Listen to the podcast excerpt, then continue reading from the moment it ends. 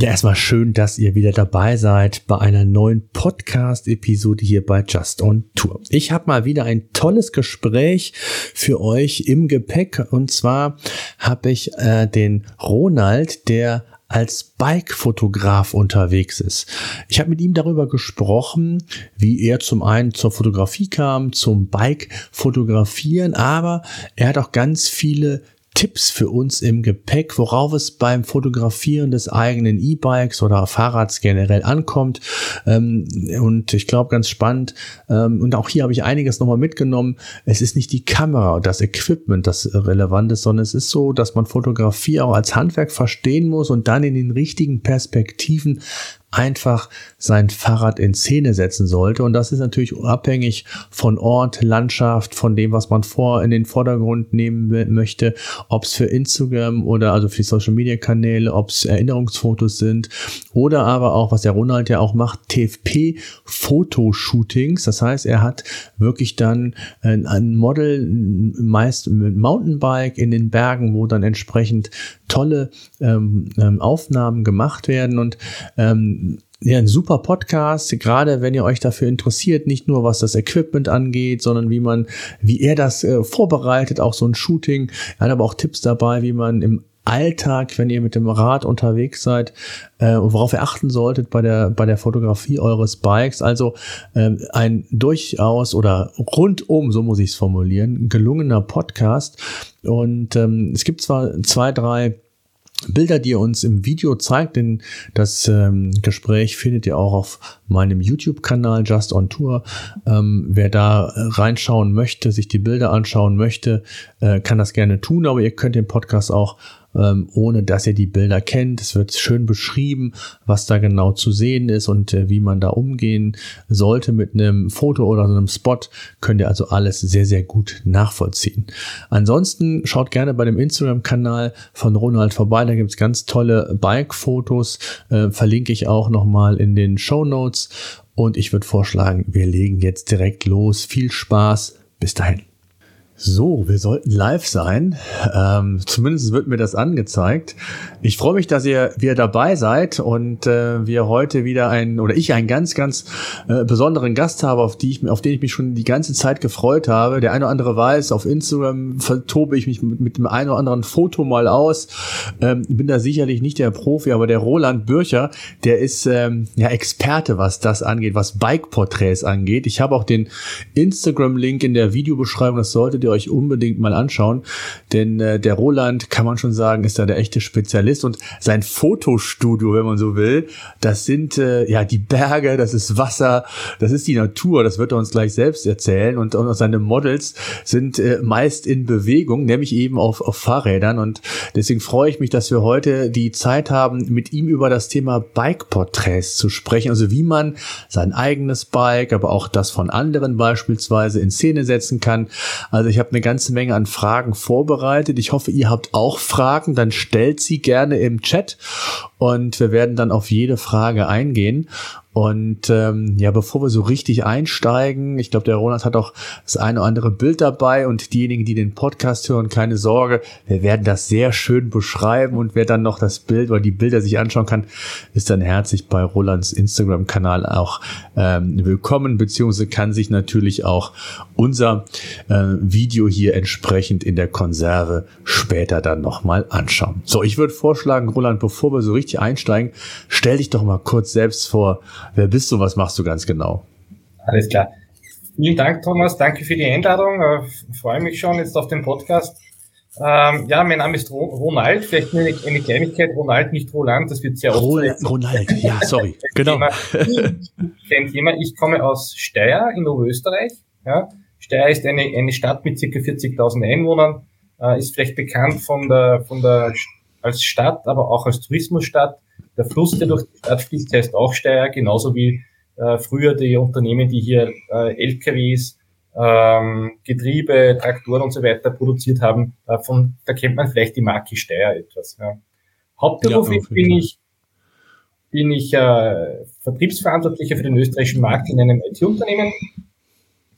Und, äh, und in der Freizeit gilt meine ganze Leidenschaft dem Biken, also dem, dem Radfahren, hauptsächlich Mountainbiken, mit E-Bike und konventionell ohne Strom und dem Fotografieren. Und beides habe ich in den, in, in den letzten Jahren ganz intensiv verbunden. Mhm. Ja, absolut. Also nochmal, schaut euch unbedingt das Instagram-Profil von, von, von Ronald an. Ähm, nimm uns doch mal so ein bisschen mit. Wie bist du zum Fotografieren denn überhaupt gekommen? Lass uns doch da erstmal mit anfangen. Geht mir vielleicht ähnlich wie, wie dir. Also ich, ich, ich war immer derjenige, der immer den Fotoapparat mit dabei hatte, äh, damals, egal ob auf Reisen oder, oder wenn man nur mit dem, mit dem Rad irgendwo unterwegs war und der dann quasi immer dafür gesorgt hat, dass alle, alle, die mit waren, Erinnerungsfotos haben. Das ist beim Mountainbiken mit, mitunter dann mit, in den Jahren ziemlich anstrengend geworden, weil beim, wenn man wirklich coole Fotos haben möchte, dann, dann äußert sich das so, dass man quasi der Gruppe vorfahren muss. Ja, bergauf ist es dann ganz schön anstrengend, man muss etwas schneller fahren als die Gruppe richtig fit sein. Ja. Dann schmeißt man sich irgendwo runter vom Rad, legt sich, legt sich in die Wiese, wartet, bis alle vorbeikommen, macht ein Bild, schmeißt alles wieder in den Rucksack und dann muss man wieder hinten nachfahren, bis man wieder alle eingeholt hat. Da war ich dann heilfroh, wie dann die E-Bikes auf den Markt kamen, da war das Ganze dann etwas einfacher. Und, ähm, und so war es, war, war, war, war quasi immer auch meine Rolle. Und irgendwann vor vielen, vielen Jahren war dann die, die Intention da, Erinnerungsfotos mit nach Hause zu bringen, sondern Fotos, die richtig cool aussehen, die professioneller sind, die, die den Abgebildeten oder den, den Leuten, die da mit dabei sind, auch die drauf sind, auch richtige Freude bereiten, die mit dem Anspruch, das ist dann irgendwann entstanden, ein, ein Foto zu haben, das eine Qualität hat und äh, dass man, dass man sich vielleicht sogar ganz groß über dem Kamin zu Hause hängen würde. Ja. Und nachdem wir, wie du gesagt hast, alle ja in Bewegung sind, das war auch dann mein, mein Motto, äh, glaube ich, dass es uns allen vielleicht gut tut, wenn wir, wenn wir diese, diese Bilder in den Alltag mitnehmen können. Wenn wir am Wochenende eine coole Bike-Ausfahrt gemacht haben, dann gibt uns das Kraft, es gibt uns Energie, wir haben uns bewegt, ja, und diese Energie mitzunehmen über die Woche in das, in den Alltag, wo wir gefordert sind, ja, wo wir Stress haben, wo wir Energie tanken müssen, in einer Form vielleicht, indem ich ein Bild habe vom Wochenende als Hintergrundbild am Bildschirm oder hinter mir im, im Büro an der Wand, ja, diese Energie mitzunehmen, das war mein Anspruch und das wollte ich erreichen. Mhm.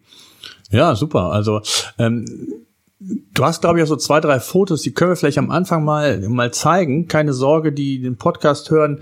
Wir werden das schön beschreiben, aber damit man mal so einen Eindruck bekommt, ähm, welche Fotos du machst, welche Art von Fotos du machst. Vielleicht kannst du kurz mal deinen Bildschirm einfach teilen und ähm, dann schauen wir uns das mal an, ähm, dass man mal so ein Gefühl bekommt. So, da sieht man jetzt, glaube ich, das erste Bild.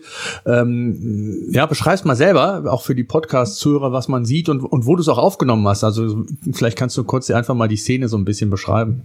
Ja, sehr gerne. Also äh, ich habe jetzt einfach ein paar Bilder mitgenommen, anhand derer ich ein paar einfache Tipps und Trips, Tipps und Tricks weitergeben möchte, die jeder sofort umsetzen kann. Da braucht es jetzt keine spezielle Fotografieausbildung, da braucht es auch kein spezielles Equipment.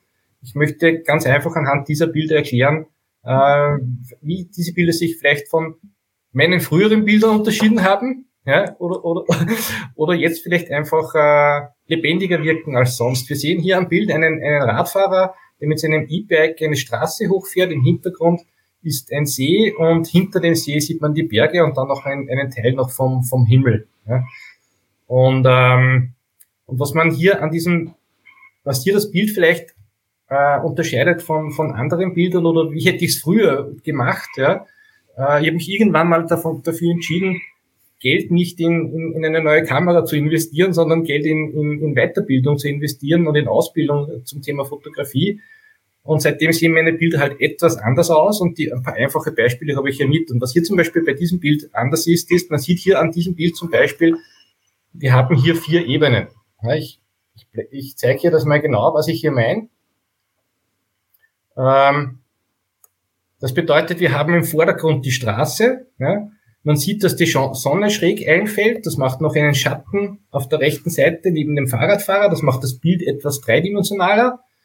Wir sehen im Hintergrund in der nächsten Ebene den See, der sich blau von der grauen Asphaltstraße abhebt. Dahinter dann die, die Berge und dann den blauen Himmel. Das heißt, man sieht hier Das, und das Ganze macht das, das macht das Ganze etwas dreidimensional. Das bedeutet für alle, die fotografieren, auch auf den Hintergrund zu achten. Ja? Und hier ein, ein gewisses Verhältnis auch an den Tag zu legen, äh, dass das Bild etwas spannender macht. Ja? Was meine ich da damit?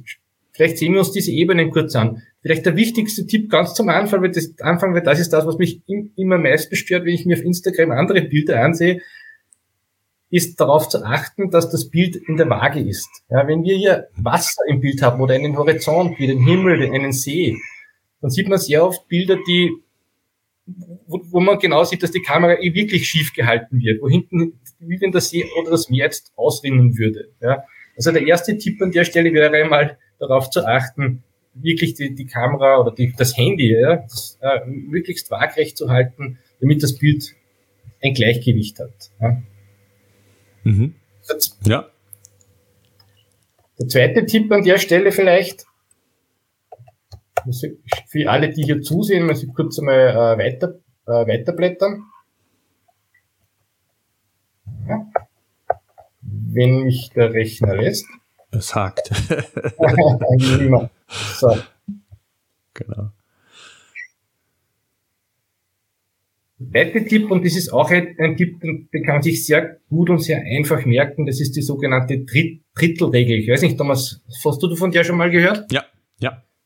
Also die Drittelregel besagt, das äh, kann man auch am Handy beispielsweise oder bei jeder Kamera einstellen. Das sind diese, diese Linien, die den Bildschirm dann in, in drei Teile zerlegen, die äh, dann auch am, am Bildschirm am Handy angezeigt werden, die helfen können bei der Bildkomposition. Und äh, was bedeutet das konkret? Man sieht hier zum Beispiel, dass dieser Fahrradfahrer nicht in der Mitte des Bildes ist, weil das würde das Bild etwas langweiliger machen. Gerade wenn man Menschen fotografiert oder nur Einzelpersonen in der Landschaft, dann wäre hier eine Empfehlung, diese an, vertikal an eine der Linien auszurichten, das heißt in dem rechten oder im linken Drittel zu positionieren und damit auch noch einen, einen gewissen Teil auch der Landschaft zu zeigen. Bei Fahrradfahrern wäre wichtig, dass die Fahrradfahrer in das Bild reinfahren und nicht hinten rausfahren. Also der Fahrradfahrer fährt hier bergauf von rechts nach links und ist im rechten Drittel des Bildes positioniert. Sieht man an der rechten vertikalen Linie. Ja. Wer würde er an der linken Linie positioniert sein und nach links rausfahren, dann, dann wäre das irgendwie eigenartig, weil dann verschwindet er schon fast. Ja? Dann würde er aus dem Bild verschwinden und so fährt er aber in die Szene rein. Ja? Das ist so ein, eine dieser ganz einfachen Tipps, auf die man hier achten kann. Mhm. Der zweite, und der zweite Tipp bezieht, bezieht sich auf die horizontalen Linien. Äh, das bedeutet, dass man das Bild ist hier etwas anders, weil wir haben hier äh, vier Ebenen, aber oft hat man nur drei Ebenen, zum Beispiel eine Straße oder eine Landschaft und ähm, in den Hintergrund und den Himmel. Hier das Bild auch drei zu teilen. Das bedeutet, den, den Horizont an einem Drittel auszurichten. Das bedeutet nicht äh, das Bild genau in der Mitte zu halbieren, dass man eine Hälfte Himmel, eine Hälfte Wiese oder eine Hälfte Straße hat, sondern zwei Drittel Himmel, ein Drittel Straße oder umgekehrt, je nachdem, was in dem, in dem Zusammenhang gerade spannender ist. Ja.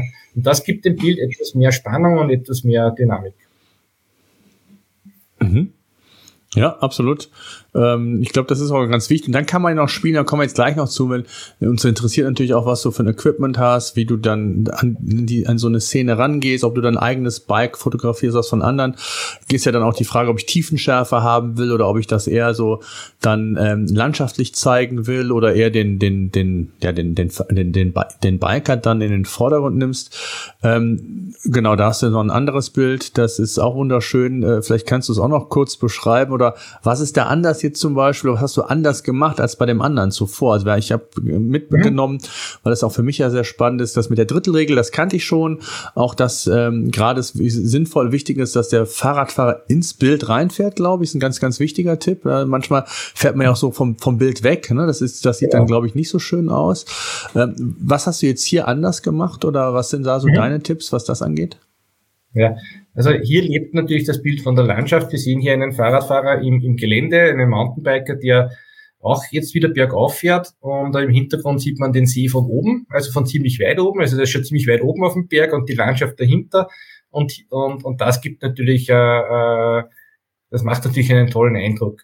Was hier noch dazu kommt, also hier ist es im Prinzip wieder sehr ähnlich, der Fahrer ist im linken, in dem Fall im linken Drittel, ähm, Und wir haben hier, äh, und zwar und, und, und horizontal gesehen im unteren Bereich, hier haben wir noch zusätzlich einen Vordergrund. Das war beim anderen Bild nicht, weil da gab es auch keinen Vordergrund. Da gab es nur die Straße. Hier haben wir dadurch, dass das im Gelände aufgenommen ist, in dem Fall am Gardasee, ja, kann man dazu sagen, äh, die Situation, dass dieses, diese, dieser Weg in Serpentinen den Berg rauf, rauf führt und bei jeder Kurve, da kommt dann gleich rechts eine Kurve, äh, steigt quasi der Weg wieder an und das hat und das kann man nutzen quasi, um hier diese Steigung, das sind dann ist es meistens eine Wiese oder ein paar Steine an der Stelle äh, rechts unten im Bild als Vordergrund noch zu nutzen. Und wenn man hier auf den Fahrer fokussiert, dann hat man quasi einen Vordergrund, dann den Fahrer mit seinem Bike als Hauptmotiv und im Hintergrund halt wieder den See und die Berge.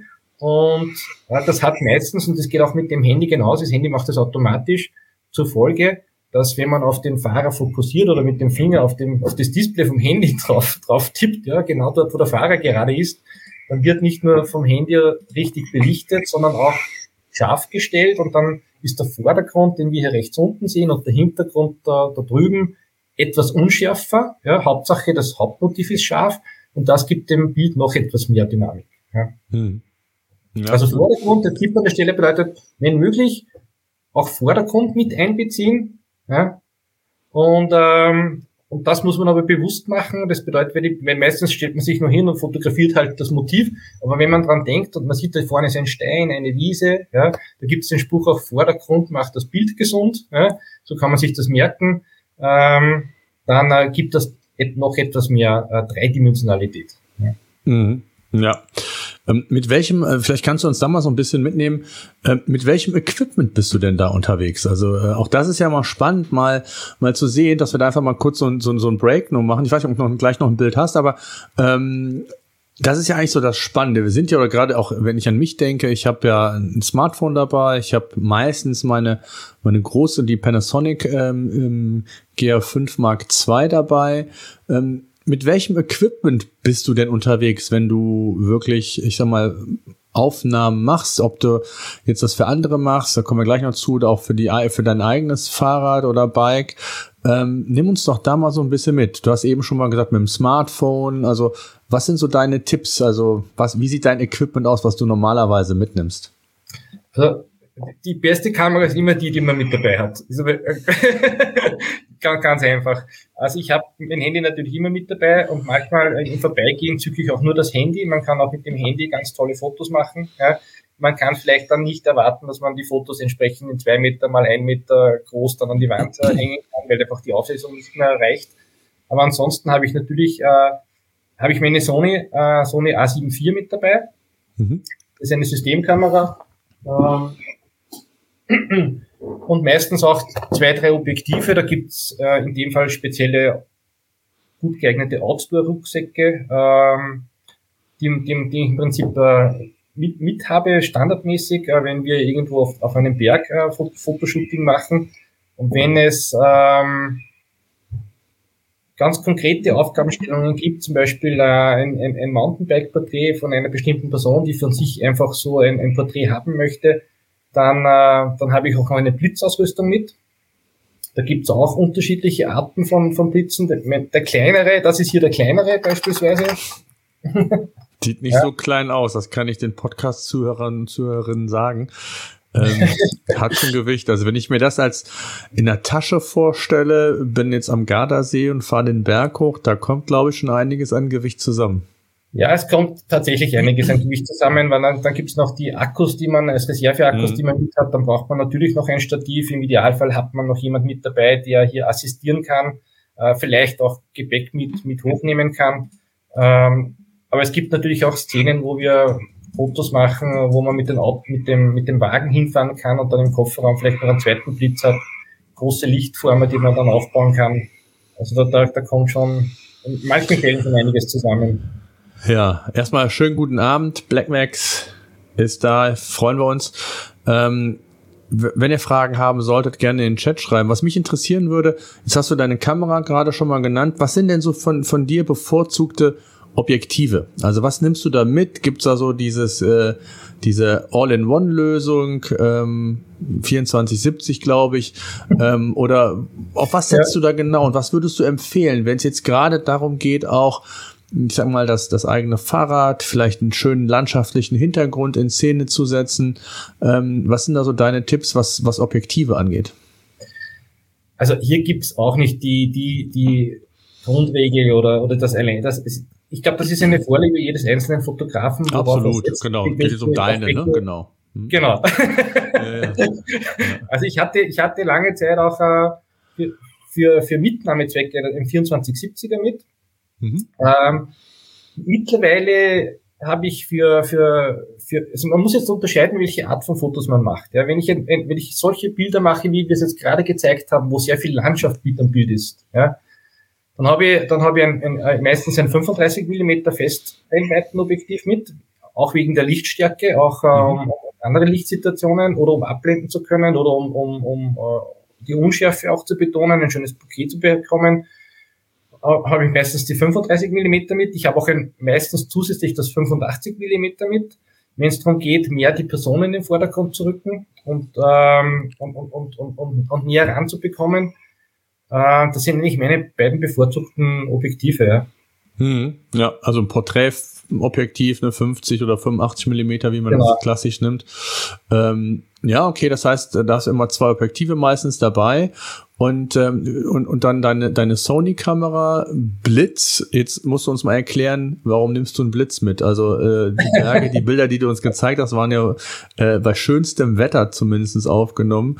Ähm, warum nimmst du noch einen Blitz mit? Erklär uns das doch vielleicht mal. Okay.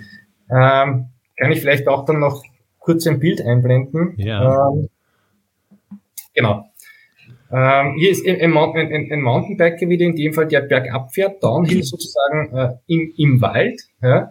Bei helllichtem Tag muss man dazu sagen, wenn ich hier ohne Blitz fotografieren würde, dann müsste ich die, die ISO entsprechend erhöhen. Ich kann die Verschlusszeit nicht verlängern, weil sonst wird es verschwommen, weil der, der steht ja nicht, sondern der kommt ja mit etwas Geschwindigkeit den Berg runter. Das heißt, ich brauche eine etwas kurze, entsprechend kurze Verschlusszeit.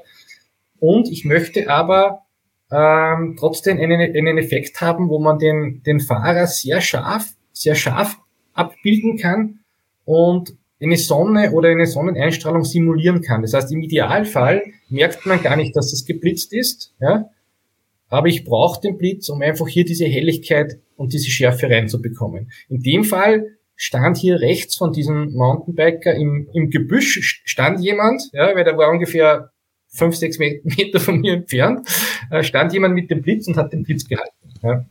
Ach krass, okay. Oh ja, okay. Äh, und, und, und das heißt also, ähm, du hast eben Verschlusszeit gesagt, vielleicht äh, auch das ist ja ganz wichtig, eine kurze Verschlusszeit. Hast du da 250 oder was, was nimmst du dann in der Regel? Hängt natürlich ein bisschen von der Geschwindigkeit ab, aber jetzt hast du uns ja gesagt, das eine oder andere Mal bist du ja auch in den Bergen unterwegs. Ich meine, du kommst auch aus Österreich, aber bist auch auf anderen äh, Touren unterwegs. Das heißt also, man hat ja nicht so viele Versuche, weil die Strecke, die du runtergefahren bist, musst du ja auch erstmal wieder hochfahren, damit du das, ich sag mal, wiederholen kannst. Ähm, woher weißt du, äh, welche Verschluss das ist? Hast du da 500 sagt, das passt immer oder äh, nimm uns doch da mal so ein bisschen mit und vielleicht hast du ja noch einen Tipp, weil mir geht's immer so, ähm, wenn ich irgendwo mal einen Freund, der dabei ist, fotografieren will, dann ist immer so die Sache, ja gut, äh, was nimmst du jetzt für eine Verschlusszeit und und ähm, das, was ich eben schon meinte, ähm, wenn man, wenn es dann richtig steil hoch oder runter geht, dann wiederholst du das nicht eben 10, 20 Mal, sondern hast vielleicht zwei, drei Versuche, aber das ja. war's dann auch, ne? Ja, ja das stimmt. Also jetzt lassen wir den Blitz jetzt mal wieder weg, weg beiseite lassen. Ja. ja. Aber da ist wieder ganz ein anderes Thema mit der Verschlusszeit. Ähm, wenn ich nur, äh, wenn ich ohne Blitz fotografiere und es ist jemand in Bewegung, ja. Mit dem Bike ist ja ist eine typische Situation, der, der, äh, der fährt vorbei oder man springt quasi, man stellt sich hin und, und gibt Anweisungen als Fotograf. Fahr mal äh, an der Stelle so jetzt jetzt vorbei, wobei darüber sollten wir uns auch noch unterhalten, weil natürlich diese Models sozusagen sehr viel dazu beitragen können, ob das Bild gut wird oder nicht. Das liegt ja nicht nur am Fotografen. Ich sage immer, das Bild, ob das toll wird oder nicht, hängt maßgeblich vom, vom Motiv ab. In dem Fall. Das stimmt, den, ja. Und von der Landschaft. Und von der Landschaft, genau. Aber ähm, Ja, da gibt's ein paar, es gibt ein paar Daumenregeln. Es hängt natürlich davon ab, welches Objektiv man hat. Je, je länger die Brennweite, umso so kürzer die Verschlusszeit. Ja. Also bei einem, wobei bei einem äh, Objektiv mit 35 Millimetern oder 50 Millimetern äh, spielt das jetzt eh weniger Rolle. Äh, ich nehme dann meistens so ab, ab ein Fünfhundertstel. Ja. Mhm. Das sorgt aber dafür, dass, da, dass das Bild auch eingefroren wird. Das heißt, man sieht hier keine Bewegung mehr im Bild äh, im Sinne von, äh, dass sich das Rad oder die Speichen bewegen, sondern es ist wirklich äh, scharf und eingefroren. Da kann man aber auch damit spielen und kann die Verschlusszeit verlängern, wenn man etwas mehr Bewegung drinnen haben möchte. Ähm, bis zu den sogenannten Mitziehern, wo man die Kamera dann mitzieht und der ganze Hintergrund verschwommen wird ja, und nur, der, nur das Fahrrad und der Fahrer scharf wird. Ähm, da braucht man dann noch eine viel längere Verschlusszeit von ein Dreißigstel, ein, ein, ein Sechzigstel vielleicht. Das hängt halt dann von der Geschwindigkeit des Fahrers ab. Ja, ja, ja. Bei diesen Fotos, die wir gerade gesehen haben, ist es aber doch meistens so, dass die ähm, ganz langsam, so langsam wie möglich äh, natürlich äh, sich bewegen, damit man an der Stelle mehrere Bilder machen kann. Gerade beim Fahrradfahren hängt es auch davon noch ab, in welcher Haltung ist der Fahrer auf dem Rad. Ja, bergauf achten wir zum Beispiel darauf, dass die, äh, die Pedalbewegung, die Pedalstellung so ist, dass ein Fuß oben und ein Fuß unten ist beim Bergauffahren. Mhm. Das macht es dynamisch. Wenn beim Bergauffahren die, die Pedale in der Waagrechte wären, dann sieht das nicht dynamisch aus, weil dann ist der anstrengend ist es immer beim Runtertreten. Ja, da ist die Körperhaltung etwas anderes. Das heißt, es sollte so auch die Pedalstellung sein. Während beim sogenannten Downhill, wenn man bergab fährt, man auf die waagrechte Pedalstellung achtet, weil es ja da wichtig ist, das Gleichgewicht zu halten, ja, äh, wenn man schneller unterwegs ist. Und es ist tatsächlich so, Thomas, also die Leute müssen rauf und runter, rauf und runter. Also, ja, ja, also gerade die Bilder, die wir gesehen haben, gut, jetzt gibt es ja sogar noch andere Strecken, wo das nicht so ist. Also ich bin beispielsweise in ein paar Wochen in Holland, da ist nichts mit Bergen, da ist höchstens was mit Meer und dann kann man das natürlich wesentlich öfter theoretisch machen, als wenn ich irgendwo in den Bergen bin. Ne? Mhm. Aber das ja. ist, das, das, das äh, nimmt man im Kauf, das ist doch vorher klar. Wir, wir achten dann auch noch auf viele Details, also beispielsweise dass das Rad sauber ist, ja, dass das Rad geputzt ist. Immer einen Putzlappen mit, ja, weil es schaut, schaut dann am Foto nicht so toll aus, wenn das gerade an der Stelle, wo man groß im Bild, das Rad groß im Bild hat, gerade der, der, der dicke Schmutz drauf ist, ja, oder der Schlamm mhm. von der letzten Pfütze, ja, sondern das muss sauber sein, das muss geputzt sein. Das gleiche gilt fürs Outfit, ja. Im Idealfall ähm, achten wir darauf, dass hier die Reißverschlüsse geschlossen sind, dass, der, dass niemand sein Handy aus, eingesteckt hat, dass jetzt die, die Jacke ausbeult praktisch oder äh, das wieder ganz komisch dann aussieht am, am Bild äh, und, äh, und auch was die Farben betrifft. Ja. Also zum Beispiel jetzt bei dem letzten Foto hatten wir einen Mountainbiker grünes Outfit, grüner Wald, braun, blau, brauner Hintergrund. Ja. Wenn das auch noch harmoniert, also hier auch auf die Farbharmonie zu achten, dann ergibt das in Summe ein, ein, ein ganz tolles Bild. Ja. Mhm. Aber da gibt es auch unterschiedliche Ziele oder Ansätze, wie zum Beispiel äh, im sportlichen Bereich harmonieren die Farben Rot, Rot, Blau, äh, Gelb. Äh, die heben sich total von der Landschaft wieder ab. Ja, wenn man das möchte, Winterbilder sieht man das vielleicht öfter Skifahrer, ja, weißer Hintergrund auf Schnee, blauer Himmel und dann leuchtend rote Hose, leuchtend gelbe Jacke und vielleicht noch blauer Rucksack. Ja, da gibt es eine ganz tolle dynamische Farbkombination. Ja, jetzt sind ja auch die einen oder anderen auch, die das im, im, im Nachgang vielleicht oder auch jetzt sehen oder im Nachgang auch hören, hm, sind ja auch viele, die, ich sage jetzt mal, mit ihren E-Bikes unterwegs sind und gerne auch mal von unterwegs ein, ein Foto machen, mache ich ja auch schon mal hier und da. Und komischerweise ist das bei Instagram, das ist ja immer so ein Faszinosum für mich auch, ähm, wenn du nur das reine Fahrrad fotografierst mit einem schönen Hintergrund, dann sind das so die Bilder, die am häufigsten geliked werden. Hast du da mal so einen Tipp? Du hast eben schon mal was gesagt, das finde ich ganz wichtig. Ich bin da einer, der da leider nicht drauf achtet, so Thema Fahrrad reinigen. Aber gibt sonst noch so Dinge, wenn du mal jetzt mal von der Sportfotografie vielleicht weggehst oder mal den einen oder anderen Tipp hast, worauf würdest du achten, wenn du dein Fahrrad, ich sage jetzt mal selbst fotografierst oder auch vielleicht einen Freund, Freundin, die dabei sind? Ähm, was sind so deine Dinge, wie du da rangehst? Also ist der Winkel entscheidend? Ähm, ja. Würdest du das in der totalen fotografieren und, und wie würdest du da vorgehen? Mhm. Ja, also mir ist, mir ist das auch aufgefallen. Also die Bilder, wo viel tolle Landschaft drauf ist, die bekommen die meisten Likes. Ja, das ist, ja. das, das, ist tatsächlich so auf Instagram zumindestens. Ja. Äh, ich habe ja auch ein Beispiel mit, wenn es darum geht, das Fahrrad zu fotografieren. Was man vielleicht, äh, was ich wie man es vielleicht nicht machen sollte, ja, was ich auch schon oft gesehen habe, das Fahrrad lehnt frontal an einer Wand, ja, lehnt an einer Hausmauer und äh, eigentlich weiß man gar nicht, könnte jede x-beliebige Hausmauer irgendwo auf der Welt sein. Ja. Also wenn man schon die Chance hat, dass man irgendwo unterwegs ist, äh, einen Fahrradausflug macht und man hat eine tolle Landschaft, dann sollte man die unbedingt mit einbeziehen. Ja. Also auch dieser Landschaft Raum geben. Und ähm, wenn man jetzt sein Fahrrad und die Landschaft in, ins Bild rücken möchte, dann gibt's mehrere Möglichkeiten, wie man das machen kann. Hier zum Beispiel äh, ist das Fahrrad am, lehnt am Hinterreifen an diesem Geländer von einem, von diesem, von, von diesem Teich, ja. Also man braucht hier äh, gar nicht das Fahrrad über die gesamte Länge an, an eine Wand anlehnen. Fahrräder halten sehr gut, wenn man sie mit einem Reifen, einen Teil des Reifens irgendwo anlehnt. Die bleiben stehen, ja. Die stehen da ganz gut und hat den Vorteil, dass man, dass man das Fahrrad auch schräg oder in einem Winkel äh, zu, zu dieser Wand oder in diesem Fall zu diesem Geländer hinlehnen kann. Ja. Und das zweite ist natürlich auch die Perspektive. Ja. Es ist wie bei, bei Kinderfotos. Viel, viele machen Kinderfotos von oben, weil sie als Erwachsene größer sind als die Kinder und fotografieren von oben nach unten. Ja. Kinder sind aber klein. Kind, da muss man in die Knie gehen und auf Augenhöhe fotografieren. Das gleiche gilt beim Fahrrad. Ja. Also runter. Also nicht im Stehen, genau, sondern quasi in Augenhöhe zum Fahrrad, wenn man so will, oder? Genau, in Augenhöhe zum Fahrrad. Ja. Äh, dadurch gewinnt das Fahrrad an Präsenz. Ja. Mhm. Und, und wenn man noch irgendwo führende Linien hat, so wie hier zum Beispiel der Steg, der auf diesen Teich rausführt, wo vorne das Fahrrad steht, äh, dann kann man das mit einbeziehen oder rechts das Geländer, weil das Auge des Betrachters diesen Linien folgt. Das heißt, wenn wir uns jetzt dieses Bild ansehen, dann folgt unser Auge unbewusst die, diesen Holzsteg und diesem Geländer hin zu diesem Fahrrad und sieht sich dann auch noch und merkt, da gibt es im Hintergrund auch noch was, da ist ein, ein Teich, ein Wald, ja, und, und hat hier noch äh, Dinge, die es, die es entdecken kann. Kommt vielleicht mit dem Auge wieder zurück zum Rad auf Details, aha, da hängt ein Helm, aber äh, äh, was, ist, was ist das für ein Bike? Das hat einen Motor und so weiter. Also da gibt es doch einiges, einiges zu sehen, wenn man's Rad entsprechend hinpositioniert. Ja. Mhm.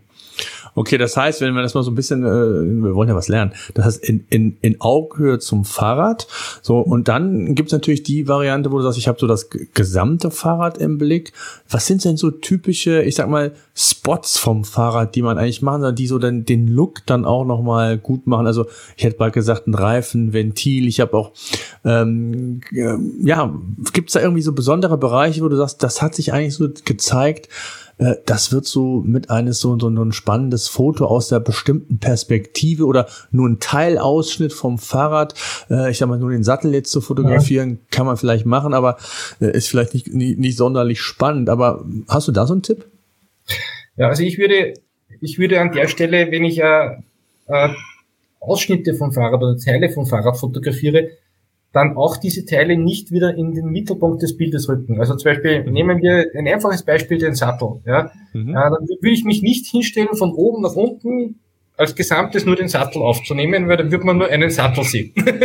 ja? Ja, ja, ja. Ich würde das Fahrrad so hinstellen in Fahrtrichtung, dass man, äh, dass man den Sattel sieht, dass man aber nicht nur den Sattel sieht, sondern dass man Richtung des Sattels das, das Auge des Betrachters dorthin lenkt, wo dann äh, in die Richtung, in der das Fahrrad steht. Also wenn im Hintergrund wieder irgendeine Landschaft ist, ja, dann sieht man vorne in einem Teil des Bildes, und das würde man maximal ein Drittel dafür würde ich verwenden, ja, den, den Sattel zu zeigen. Der kann auch da kann man sich dann immer noch entscheiden, macht man den Sattel scharf und den Hintergrund unscharf oder umgekehrt. Aber wenn es eher um die Landschaft geht, dann würde ich den Sattel unscharf machen. Ist aber ganz klar, hier handelt es sich um meinen Fahrradsattel. Ja. Mhm. Und der befindet sich in dieser Landschaft und das Bild des, Auge, äh, des Betrachters wird dann auf der, nach hinten gelegt. Also ein Drittel auf das Detail, zwei Drittel auf die Landschaft oder umgekehrt, je nachdem, was wirklich da jetzt im Vordergrund stehen soll. Hm. Oder man könnte natürlich auch sagen, wenn ich ihn für den Sattel jetzt oder jetzt ein Lenker, ist egal, was ist jetzt zum Beispiel, um, um da jetzt auch nochmal den Fokus haben, könnte ich natürlich auch mit einem Bouquet arbeiten, dass ich dann den, den Sattel oder das jeweilige, den jeweiligen ja. Aus, den Vordergrund nehme und dann den Hintergrund dann unscharf habe, ne? Ganz genau, ja. Speichen bei einem Fahrrad eignen sich immer ja, ganz genau. toll. Das sieht ganz toll aus, ja. Ja, ja. Oder, oder, oder man geht etwas weit näher, näher zum Fahrrad hinzu. Vielleicht sitzt auch jemand dahinter. Wenn man da sieht, das sind die Fahrradspeichen, dann kann man mhm. eigentlich die Person, die dahinter sieht, noch sehr gut erkennen. Ja. Also da hat das äh, schon ein tolle Effekte. Da muss man kreativ sein. Ja, ja. das ist ein gutes Stichwort. Ähm, wie gehst du vor? Also wenn du dir jetzt zum Beispiel, du machst ja auch, ich glaube, das nennt sich TFP, ne, Aufnahmen, also dass man dann äh, Models hat und wo man die Bilder dann entsprechend verwenden darf, kannst du gleich noch was zu sagen, aber ähm, wenn du jetzt dir vornimmst, du willst jetzt auch, auch dein eigenes Fahrrad vielleicht sogar fotografieren, wie gehst du vor? Wo lässt du dich inspirieren? Holst du dir spontan auf der Tour und guckst, was sind so die Hintergründe? Oder gehst du sogar so weit zu sagen, ich, ich gucke mir das schon vorab an, wo ich einen guten Spot finde? Ähm, weiß ich, Pinterest, ja. Instagram, keine Ahnung, gibt es ja ganz viele, wo man sich so ein bisschen auch inspirieren lassen kann. Gibt es natürlich auch, habe ich auch schon in der Recherche auch heute gesehen, auch für, die, für bestimmte ähm, Radwege beziehungsweise Fahrradwege gibt es Spots, wo es besonders gut äh, ist, ähm, um das eigene ähm, Bike quasi in Szene zu setzen.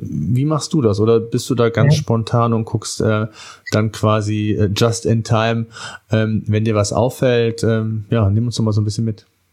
Ja, also just in time nur dann, wenn, wenn keine andere Wahl mehr bleibt. Aber auch gedacht, da, entstehen, ja. auch da entstehen gute Bilder. Nein, also wenn zum Beispiel eine, die Location bekannt ist und wir wissen, wir sind in drei Wochen dort oder da oder dort, ja, und, äh, und es wird ein, ein Zeitrahmen auch vereinbart äh, für, für Fotoshootings an der Stelle in, in dieser Zeit, dann recherchiere ich vorher. Das heißt, ich, ich recherchiere im Internet über die Location. Äh, Gibt es da so Plattformen spezielle, die du, äh, wo du guckst? Äh, ich, na, ich, ich, ich oder google ganz einfach ganz normal Richtung Fotos, Fotospot, keine Ahnung, Fotospot Triest oder wie auch immer, ja, und, und, und, und sieh mir dann, sieh mir dann an, ob das für meine Zwecke geeignet ist und wo das dann auf der Google, Google Maps, wo das dann genau ist und so weiter. Äh, also das, das, das, das ist das eine, was ich tue. Das andere ist, wenn es darum geht, wenn es bestimmte Wünsche gibt und mein, und, der Fotografierte oder die Fotografierte möchte bestimmten Effekt haben, ja dann, äh, dann google ich auch vorher, beziehungsweise gehe auf Stock, äh, Stock ähm, Plattformen mhm. und stelle dann ein Moodboard zusammen. Das heißt, ich lade mir Bilder runter, von denen ich denke, so könnten wir es machen. Das könnte dementsprechend, okay. was sich derjenige vorstellt. Das entspricht dem, was ich mir vorstelle, was rauskommen würde und gehe das dann mit demjenigen vorher schon durch. Also wir planen quasi dieses Fotoshooting. Ja. Und das geht auch so weit, dass man natürlich die, die Location vorher schon kennt und vorher schon besichtigt und, und, und auch die Uhrzeit, ja, wo, wie ist der Sonnenstand, wie ist das, wie ist das Wetter und so weiter, einen Tag auswählt, wo das Wetter dann stimmt. Also, je, je mehr man plant und jemand vorbereiten kann, umso stressfreier, stressfreier ist dann in Wahrheit auch das, das Fotoshooting und man kommt, bekommt gezielt das Foto, das man, äh, das man haben will, ja. Aber dann setzt voraus, dass man genau weiß, was man will, ja. Ja, ja, das heißt also jetzt, äh, ne, man muss jetzt nicht nur die, die Strecke planen, was ja für mich schon äh, Stress genug ist, um das einmal, weil ich ja sehr viele spontane Touren mache, sondern jetzt musst du nicht nur die, die richtige Strecke planen, sondern du musst noch den richtigen Spot finden, du musst das richtige Equipment haben, du musst, ja, das ist schon ähm, einiges mehr an Aufwand, wenn man das, ich sag mal, professioneller macht. Äh, das, das höre ich raus. Ne? Also in dem Fall, wenn, wenn du sagst, du bist du bist auf On Tour sozusagen, ja, und, mhm. und du möchtest die Bilder mitnehmen, dann, dann, dann äh, würde ich auf diese Vorbereitung verzichten. Ja. Da bekommt man ja. eher mit der Zeit die Routine, wo man merkt, okay, da ist jetzt ein, ein toller Weg. Ich habe auch von dir Fotos gesehen, ja, wo, wo du von, von hinten fotografiert hast und, und äh, es ist ein, ein, ein toller äh, Forstweg beispielsweise an einem Fluss mhm. entlang. Ja. Ja. Und das sind genau diese führenden Linien, von denen ich vorgesprochen habe. Die führen dann das Auge in die Ferne und, und man bekommt dann ein Gefühl dafür. Ja. Und man nutzt dann, wenn man durch solche Gegenden kommt, fällt es einem mit der Zeit leichter auf, ja, und man muss halt sich nur dazu zwingen, anzuhalten. Und mein Tipp an der Stelle wäre, auch abzusteigen, ja. Also nicht mhm. stehen bleiben, Handy raus oder Kamera raus, fotografieren, sondern absteigen, zwei, drei Schritte machen, nach links, nach rechts, das kann die Perspektive völlig ändern, ja. Hm. Ja, absolut, absolut.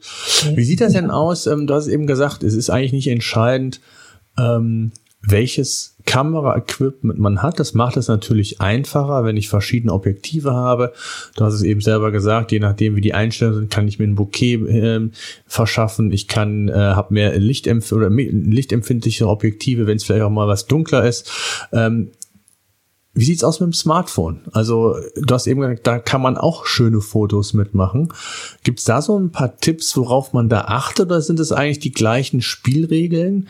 Ähm, oder ist da irgendwas, wo du sagst, da achte ich besonders drauf, wenn, und das machen ja viele von uns, äh, ich glaube die meisten sogar, mit, mit, mit dem Smartphone unterwegs zu sein, dann entweder Landschaften zu fotografieren, in Kombination vielleicht auch mit dem Fahrrad oder wie auch immer.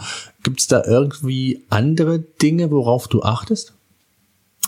Also beim, beim Smartphone, äh, die, diese Basic-Tipps, ja, die, die, die gelten grundsätzlich egal, für, mit welchem Equipment man diese Fotos macht. Das, ja, ja klar, so als dritte Regel und das, was wir eben hatten, ne? Klar, ja. Genau und so weiter, ja, das, das ja. geht genauso, ja.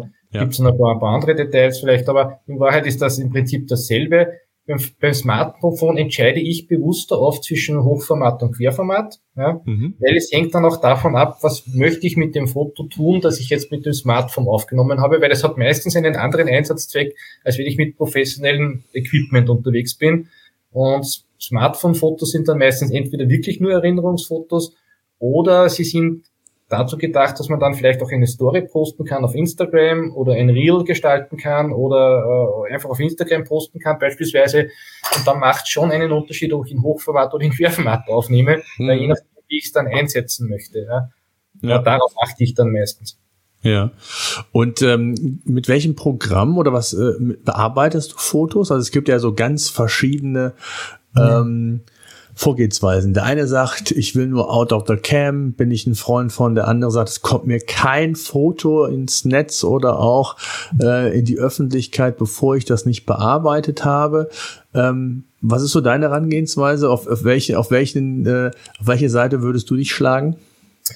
Also ich bringe, verbringe enorm viel Zeit in der Nachbearbeitung. Ja, also ich okay. sitze dann wirklich, bevor ein Foto online geht, äh, da habe ich es dreimal begutachtet und fünfmal nachbearbeitet. Okay. Mit Lightroom oder womit? Ja, mit der, mit dem, mit der Adobe Produktpalette, also Lightroom und Photoshop. in manchen Fällen dann auch noch im Photoshop. Ja. Äh, vor allem dann, wenn es darum geht, jetzt äh, wirklich, äh, wenn man sagt, man möchte dann ein Bild noch ver wirklich vergrößern, dann, dann, dann zoome ich wirklich rein und, und achte auf, auf kleine Flecken, äh, auf, auf, auf der Kleidung, mache das im Prinzip alles weg, störende Elemente im Bild entferne ich und so weiter. Also, aber nur, aber nur bei diesen wenigen Bildern, wo es dann wirklich, wo es wirklich nötig ist. Ähm, aber in Wahrheit ähm, kann man in der Nachbearbeitung, auch wenn man wenig Zeit für die Nachbearbeitung aufwendet, sehr viel erreichen, weil die Beispiele, die ich vorher gebracht habe mit diesem Drittelregeln und so, ja, das funktioniert ja auch nicht wirklich immer hundertprozentig, auch wenn man es im Kopf hat und bewusst darauf achtet, wenn man draußen in der Landschaft nämlich steht. Ja. Weil du stehst irgendwo uneben, ja, du hast die Kamera nicht hundertprozentig gerade gehalten, der, das Motiv ist nicht genau im, im Drittel oder nur irgendwie. Und wenn du es in der Nachbearbeitung kannst du das alles ganz einfach korrigieren. Ja. Hm. Nee, absolut. Das heißt aber, um auf das Smartphone zurückzukommen, das interessiert mich auch. Ähm, Hast du da auch ein Stativ dabei oder machst du es aus der Hand? Würdest du es empfehlen? Also ähm, gerade wenn man ja wirklich schöne Fotos machen kann, ist natürlich ein Stativ hilfreich. Aber ähm, wie, wie machst du das? Also bist du eher der Freund zu sagen, selbst auch mit dem Smartphone ähm, Stativ zu haben? Man kann ja auch da eine, eine ähm, einen Timer, hätte ich bald gesagt, einstellen. Ähm, wie, machst du es da? Also beim Smartphone habe ich, habe ich äh, kein Stativ mit. Beim Smartphone habe ich relativ wenig darauf, auf was ich wirklich achte dann noch, weil das Smartphone ist ja meistens nur meine zweite Kamera. Ja, meine mhm. Hauptkamera ist ja quasi die, die, äh, die große Kamera, die ich hier verwende. Äh, da habe ich natürlich auch teilweise Stative mit, da habe ich auch äh, äh ein Gorilla-Pad mit, dass ich quasi auch die Kamera quasi an einem Geländer festmachen kann und nicht unbedingt auf mhm. einem großen Stativ steht. Mhm. Ähm, für Smart Smartphone-Fotos mache ich, mach ich selbst nur aus der Hand. Ja. Mhm. Okay. Ja. ja. Und, und wie viele, also Fotos machst du so? Also haust du drauf und, und, und, und, und selektierst dann hunderte von Bildern äh, und, und, und hoffst, eins ist der, ich, ich, ich übertreibe jetzt, ich weiß, dass du ja. natürlich nicht so machst, aber gibt's ja auch, die dann sagen, ich äh, hau einfach mal drauf, mach den, ich hätte bald gesagt, die Serienbildaufnahme an und guck, was da am Ende des Tages übrig bleibt. So wird's nicht sein, aber äh, wie viel, wie viel, also dass man so mal ein Gefühl für bekommt, du sagst, du bearbeitest unheimlich viel, nimmst dir viel Zeit. Das heißt, der Großteil ist Ausschuss und es bleiben dann nur ein paar wenige, oder?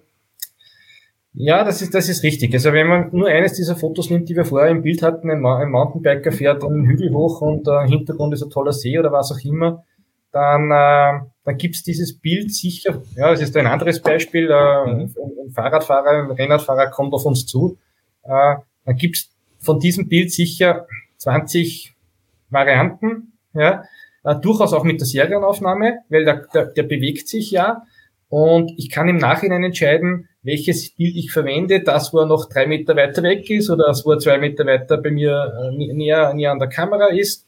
Ähm, manches dann kommt es durchaus auch vor, dass natürlich nicht jedes scharf, scharf ist aufgrund der Bewegung. Ja, die Kamera von der äh, Schärfenstellung nicht, äh, nicht, nicht, nicht schnell genug war beispielsweise oder das Objektiv. Also man hat doch einen gewissen Ausschuss. Also Aber da, hast du schon ein Stativ. Bei deiner großen Kamera nimmst du meist ein Stativ, oder? Da nehme ich, da nehme ich meistens ein Stativ, wenn der Bildausschnitt wirklich, wirklich gleich bleibt. Also wenn der Fahrradfahrer jetzt wirklich 20 Mal auf und abfahren muss, ja, damit wir eines dann bekommen, wo wir sagen, wow, das hat einen Wow-Effekt, das ist wirklich großartig, dann, äh, dann, dann wählt man ja den, Bild, den Bildausschnitt ja ganz sorgfältig und ändert den ja dann nicht mehr, ja, sondern da geht es nur mehr darum, um die Details dann. Fahrradfahrer mhm. an der richtigen Stellung, Fußposition an der richtigen Stellung, Körperhaltung mit Spannung, ja, nicht so aufrecht drauf sitzen und in die Gegend lächeln, sondern wirklich jetzt ähm, richtig reintreten in die Pedale, sodass dass, dass die Energie rüberkommt. Ja dann, ähm, dann ähm, bereitet man es entsprechend vor und irgendwann ist dann ein, meistens eins dabei beim eins von zehn oder von 15 vielleicht, dass, dass man sagt, das ist richtig, genauso habe ich es mir vorgestellt und das bearbeite ich dann natürlich aufwendiger nach. Ja. Hm. Jetzt, äh, was mich noch interessieren würde, ähm, wie speicherst du die Fotos? Auch da gibt's ja unterschiedliche Herangehensweise. Die einen haben Synology oder wie es heißt, also dies, dass du verschiedene Festplatten noch hast, mitgespiegelt. Ich weiß, man, die, die professionellen Fotografen. Ähm, ich hatte früher mal so eine, eine externe Festplatte, ähm, wo ich das habe äh, oder drauf äh, speichere. Das, das habe ich, also heißt hatte ich, habe ich immer noch. Das heißt, meine Fotos jetzt gerade, wenn ich auch auf, auf Radreisen oder mit dem Fahrrad unterwegs bin, habe ich eine eigene externe Festplatte, wo ich die Bilder dann in, im, im RAW-Format eigentlich abspeichere wenn ich die große Kamera habe. Äh, wie machst du das? Ja, also ich habe einerseits die, die, die, so die Sony-Kamera hat den Vorteil, dass sie zwei Speicherkarten eingebaut hat. Ja, ich das hat zwei, die Panasonic auch, ja genau. Ja, genau, da, ich mal, da bin ich mal auf der sicheren Seite, da wäre für mich jeden Fall mal ausreichend. da habe ich automatisch in der Kamera haben wir dann schon mal ein Backup. Ja. Mhm. Dann habe ich mehrere von diesen Dingen, also mehrere von diesen SD-Platten. Ach, die habe ich auch. Ja. Sandisk, wie die heißen. Ne? Ja, genau, genau das, sind die, das sind die Sandisk. Ja. Dem verdient, glaube ich, ein Terabyte, nein, die zwei Terabyte. Ja, ja genau, Und, die habe ich auch. Mhm. Ich, ich mache es dann so, ich nehme eine Speicherkarte raus, spiele das mal auf meinem Notebook rüber, habe einen eigenen Notebook mit einer, mit einer SSD, die relativ schnell ist, äh, um alles mal hier, hier drauf zu haben, wo ich dann bearbeite und habe aber dann trotzdem solche SanDisk äh, mhm. SSDs externe, auf die ich dann sichere ja, auf die ich dann die Daten sichere. Äh, wenn die voll ist, nehme ich die nächste, ich habe dann noch zwei liegen, die ja. Dann, äh, wo dann die RAW-Daten im Prinzip drauf sind, ja, also die RAW-Files drauf sind, wobei ich hier aber nicht alle Fotos aufhebe. Ja. Das heißt, das habe ich mir irgendwann abgewöhnt. Früher hatte ich immer alles rüberkopiert, aufgehoben, SSD voll, nächste genommen, aber in Wahrheit von den Fotos, die wir jetzt gesprochen haben, wenn ich da von, von 30, 40 Fotos drei wirklich dann aufheben möchte, dann, dann hebe ich mir vielleicht noch vier, fünf, die die zweite Wahl sind, hebe ich mir noch auf und die, und die 25 anderen, die lösche ich. Die werden mhm. Bernhard gelöscht. Ja. Ja, genau, so mache ich das auch. Also im Grunde wenn du auf Radreise bist, hast du vielleicht ein paar mehr, weil du ein paar Landschaftsfotos hast für dich selbst jetzt auch. Mhm. Ähm, dann sind es dann vielleicht 30, 40, 50, je nachdem, wie groß die Tour ist. Und daraus selektierst du halt nochmal und nur die schönsten lasse ich auch da. Alles andere, glaube ich, ja, bringt auch nichts. Und auch, auch, auch so, man mag es kaum glauben, ein Terabyte, zwei Terabyte Fotos im RAW-Format, wenn du es mit einer großen Kamera machst, irgendwann ist das auch endlich. Ne? Also von daher, ja. äh, und die, die Fotos guckst du dir dann eh nicht mehr an. Und ich mache dann halt so in Lightroom, ich habe dann so eigene Ordnerstruktur, wo ich dann die verschiedenen Radreisen und Orte habe. Und äh, in, in Lightroom kann man das ja auch mit, ich, mit dieser Sternebewertung mache ich das ganz gerne, wo ich sage, das sind so die herausragenden Bilder in Anführungszeichen. Danach kann man nachher auch filtern.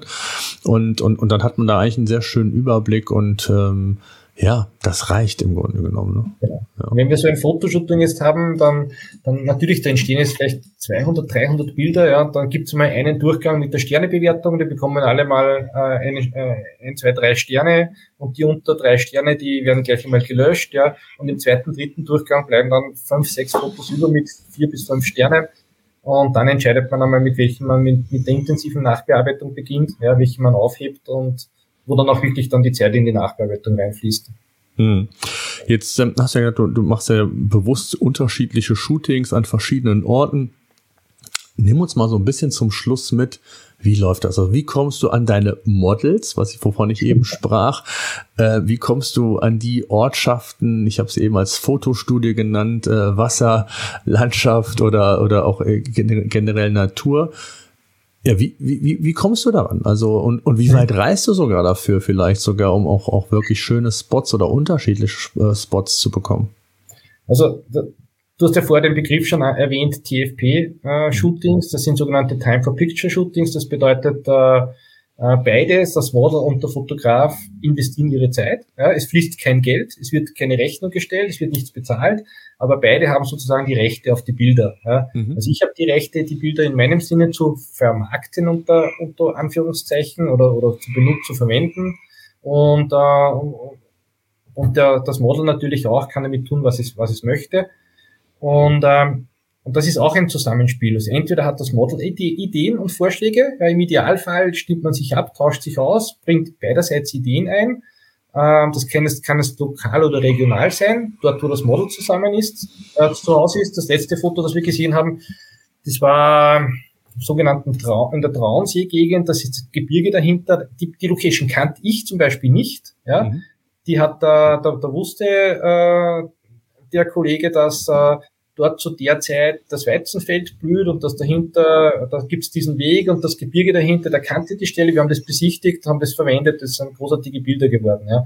Umgekehrt habe ich natürlich meine Lieblingsplätze. Ja. Also in, in meiner Region, wo ich sozusagen, sozusagen äh, äh, local, local bin, also äh, zu Hause bin, da kenne ich natürlich im Umkreis von vielen Kilometern die, die tollen Aussichtsplätze und die, die schönsten Spots. Und es gibt auch ein paar Lieblingsplätze auf, auf Bergspitzen mit Berggipfel und Gipfelkreuz, zu, wo ich genau weiß, zu welcher Tageszeit und zu welcher Witterungsbedingungen man dort die besten Bilder machen kann. Und ähm, solche, solche Dinge nutze ich natürlich. Hm. Das heißt, äh, was war so die weiteste, der weiteste Trip, um so eine TFP-Shooting zu machen? Also wie weit bist du da gereist? Das weiteste war eigentlich nur Italien, wo wir in, in Kombination mit, äh, mit, mit, mit Urlaub beispielsweise okay. die Dinge kombiniert haben. Ja. ja, okay, ja, okay, ja, cool.